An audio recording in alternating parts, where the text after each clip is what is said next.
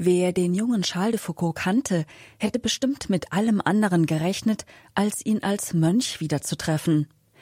Er war ein Lebemann, der ordentlich über die Stränge schlug und der es bis zur unehrenhaften Entlassung aus der Armee brachte. Charles de Foucault wurde am 15. September 1858 in Straßburg als älteres von zwei Kindern des Grafen de Foucault, damals eine der reichsten Familien Frankreichs, geboren. Er war erst sechs Jahre alt, als seine Eltern kurz hintereinander starben. Charles kam daraufhin gemeinsam mit seiner Schwester in die Obhut seines Großvaters nach Weißenburg im nördlichen Elsass. Während des Deutsch-Französischen Krieges flohen sie 1870 vor den Deutschen über die Schweiz nach Nancy. Dort besuchte er als Jugendlicher zunächst das Gymnasium. Später ging er auf das Jesuitengymnasium in Paris. Dieses musste er jedoch wegen Faulheit und schlechtem Benehmen verlassen und wechselte dann wiederum an eine staatliche Schule, welche er 1876 mit dem Abitur abschloss. Er selbst schrieb später über diese Zeit vom modernen Atheismus beeinflusst, habe ich zwölf Jahre ohne jeden Glauben gelebt und jede religiöse Orientierung verloren. Mit 20 Jahren trat er in die Militärschule Saint-Cyr ein, die er 1878 als Unterleutnant verließ. Während der zweijährigen Offiziersausbildung erhielt er 45 Strafen wegen Ungehorsams, Faulheit und Nachlässigkeit. Die Kriegsschule verließ er mit der Beurteilung ist vornehm, gut erzogen, aber leichtfertig und hat nur Sinn für Vergnügungen. Schlechte Führung, viele Bestrafungen. Als sein Großvater starb, erbte Charles dessen großes Vermögen, welches er zu verschwenden begann. Bald fiel er durch Disziplinlosigkeit und extravagantes Verhalten auf. Er verließ seinen Wachposten, verkleidete sich als Bettler und stellte sich mit einer zwielichtigen jungen Frau namens Mimi zur Schau. Als sein Regiment 1880 nach Algerien geschickt wurde, nahm er Mimi mit und gab sie als seine Frau aus. Der Schwindel wurde aufgedeckt und Charles wurde entlassen. Doch im Jahr darauf erfuhr er, dass sein altes Regiment auf einem gefährlichen Einsatz in Algerien war, er bat um Wiederaufnahme in die Armee und bewies sich jetzt als ausgezeichneter Offizier. Fasziniert von Nordafrika bat Charles jedoch schon acht Monate später um seine Entlassung aus der Armee. Er lernte Arabisch und Hebräisch.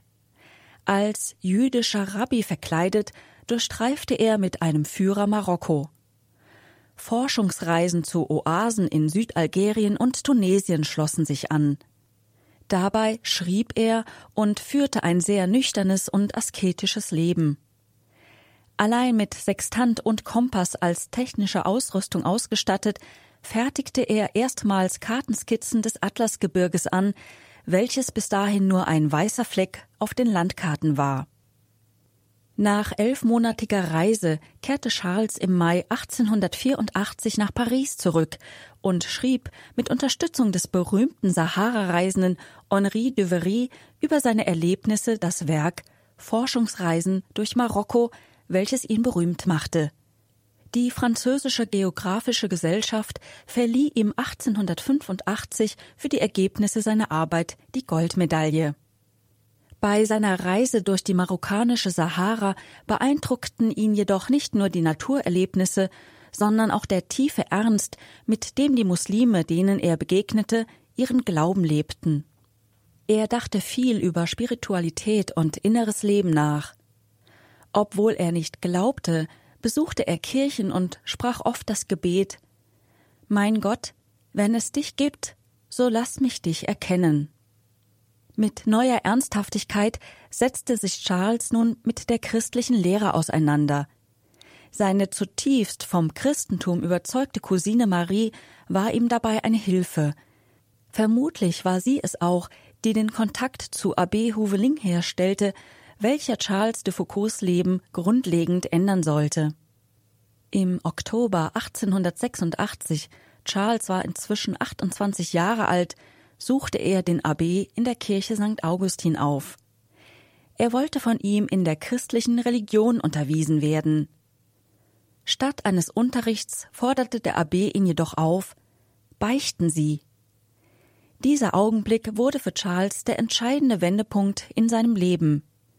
Später sollte er darüber sagen Sobald ich glaubte, dass es einen Gott gibt, wurde mir klar, dass ich nichts anderes tun konnte, als für ihn allein zu leben. Zunächst beschloss er Trappist zu werden und lebte von 1890 bis 1897 als Mönch in zwei Klöstern in der Ardèche und in Syrien. Das Leben als Trappist war ihm aber nicht arm genug, und so verließ er diese wieder. Es zog ihn nach Nazareth, in die Heimatstadt Jesu. Dort nahm ihn das Klarissenkloster als Hausdiener an. Drei Jahre lang führte er in der Verborgenheit von Nazareth ein Leben des Gebetes und der einfachen Arbeit. Doch bald spürte Charles, dass er auch hier nicht die Lebensweise gefunden hatte, nach der er suchte. Er wollte, ob alleine oder in einer kleinen Gemeinschaft, als Eremit leben. Aber die Sakramente und die eucharistische Anbetung bedeuteten ihm so viel, dass er, bevor er in die Einsamkeit ging, in jedem Fall Priester werden wollte. Dank seiner immer noch guten Beziehungen zu den Trappisten konnte er sich auf die Priesterweihe vorbereiten, die er am 9. Juni 1901 empfing. Im September desselben Jahres ging er ins algerische Beni Abes. Hier errichtete er eine Einsiedelei in der Erwartung, bald Gefährten zu bekommen. Aber er blieb allein. Getrieben von dem Ruf, zu den Ärmsten der Armen zu gehen und bei ihnen zu leben, entschied er sich 1905 zu den Tuareg in den Hoggar überzusiedeln. Schließlich richtete er sich in Tamanrasset ein. 1910 baute er auf dem Assekrem eine neue Einsiedelei. Fünf Jahre pendelte er zwischen Tamanrasset und dem Assekrem. In dieser Zeit widmete er sich auch der Tuareg-Sprache und erstellte ein Wörterbuch. Während des Ersten Weltkrieges, der auch die Sahara nicht verschonte, wurde seine von ihm in Tamanrasset errichtete Klause von plündernden Tuareg und einer Bande aufständischer bewaffneter Männer überfallen und besetzt. Bruder Charles sollte verschleppt werden, um zu verhindern, dass er militärisch wertvolle Informationen an die Armee leitet. Als in einiger Entfernung Reiter auftauchten, geriet der junge Mann, der ihn bewachen sollte, in Panik und erschoss Charles de Foucault am 1. Dezember 1916. Anfangs war der nackte Leichnam des Einsiedlers in einem Graben neben seiner Hütte verscharrt. Am 26. April 1929 überführte man aber seine sterblichen Überreste zu einem für ihn errichteten Grabmal in der Oase El Golea. Seine Vision von der Gründung einer Gemeinschaft hat Charles de Foucault zu Lebzeiten nie verwirklichen können. Doch nach seinem Tod fanden seine Ideale immer mehr Verbreitung. Heute versuchen weltweit Laien, Priester und Ordensleute in 19 verschiedenen Gemeinschaften, so zum Beispiel die Gemeinschaft der kleinen Schwestern und kleinen Brüder, das Evangelium nach den Ideen Charles de Foucaults zu leben.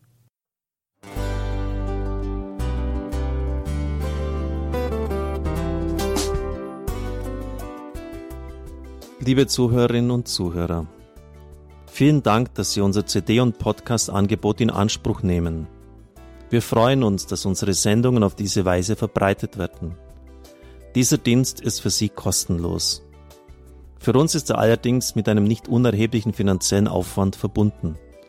Deshalb sind wir für jede Spende dankbar. Alle Bankverbindungen unserer Spendenkontos können Sie über unsere Homepage horeb.org unter dem Menüpunkt Spenden einsehen. Dort besteht auch die Möglichkeit, online zu spenden. Natürlich nach den neuesten Sicherheitsstandards. Sie können diese Informationen auch bei unserem Hörerservice unter der Telefonnummer 08328 921 110 erfragen. Ich wiederhole die Rufnummer 08328 921 110. Vergelt's Gott für Ihre Unterstützung. Ihr Pfarrer Kocher.